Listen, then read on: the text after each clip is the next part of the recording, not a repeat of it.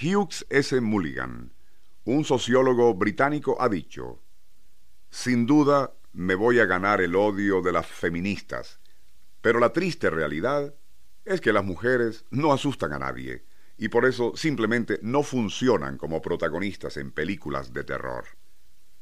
Michael Carreras, quien fue presidente de la Hammer Films, casa productora de películas de vampiros y lo sobrenatural, ya se había quejado de que, y citamos, siempre perdimos dinero con las mujeres en papeles de villanas, y tomo como ejemplo a la condesa Drácula con Ingrid Pitt.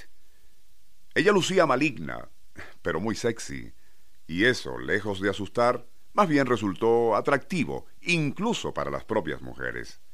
Al radiar los conceptos anteriores en un programa de esta serie, una gentil escucha nos hizo saber que no estaba de acuerdo con tales opiniones y para rebatirlas nos remitió un cúmulo de datos acerca de féminas malignas.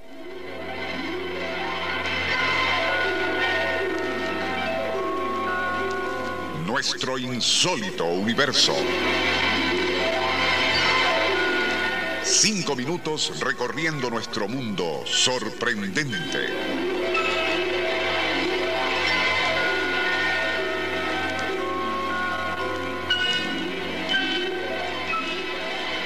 Una leyenda ligada al símbolo de la feminidad maligna y devoradora persiste en relación a Telda, condesa Giudi en Campaldino, región de Toscana, en Italia.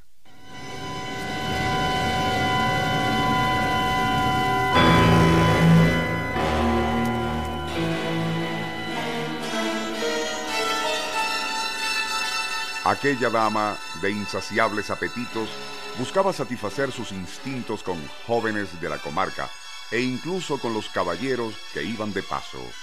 Pero, y según cuenta la tradición, luego de toda una noche de ininterrumpidos combates amorosos, los hacía precipitar en pozos cuyos fondos estaban erizados de afiladas estacas.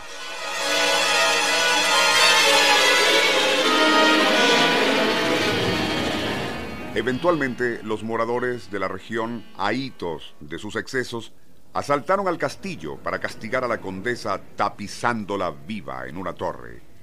Dicen los lugareños que desde entonces el alma de la mujer sale durante la noche a buscar nuevas víctimas entre los vivos.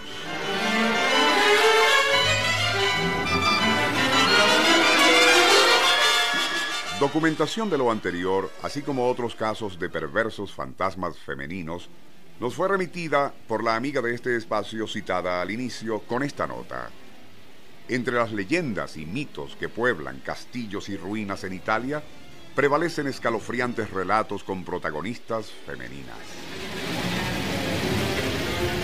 Las hay con perversiones para todos los gustos.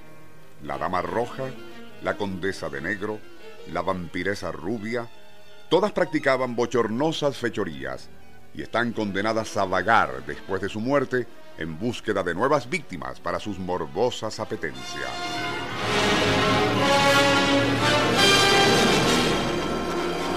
Un caso típico es el de cierta terrateniente muy poderosa a la que apodaban Juana la Endemoniada. Ello se debía a que por ser ninfómana y como nadie estaba en capacidad de satisfacerla, sufría tales paroxismos de rabiosa frustración que agredía a sus víctimas con tal fuerza física que no eran capaces de oponerle resistencia siendo asesinados.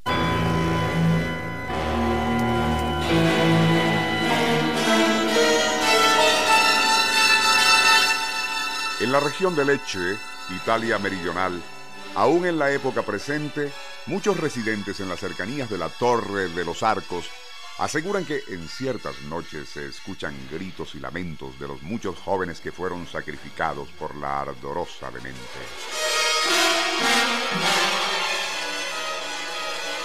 Cada región de Italia, según nuestra corresponsal, posee un vasto patrimonio de leyendas en las cuales la protagonista o heroína es siempre una mujer generalmente de alcurnia y además de bella, perversa e insaciable. C.G. Jung definió a ese tipo de mito como una manifestación del inconsciente colectivo que fija en la memoria de los pueblos hechos y casos sublimados en símbolos y arquetipos psicológicos. De todos, el que tiene mayor atractivo es ese, el de la mujer de noble cuna, a la vez seductora y hechicera. La paradoja en tales casos consiste en que tales leyendas, lejos de asustar a nadie, más bien posee un perverso atractivo erótico tanto para hombres como para mujeres.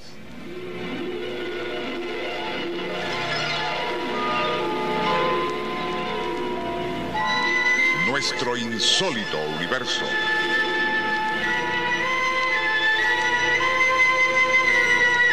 Libreto y dirección Rafael Silva. Operador Francisco Enrique Mijares. Les narró Porfirio Torres.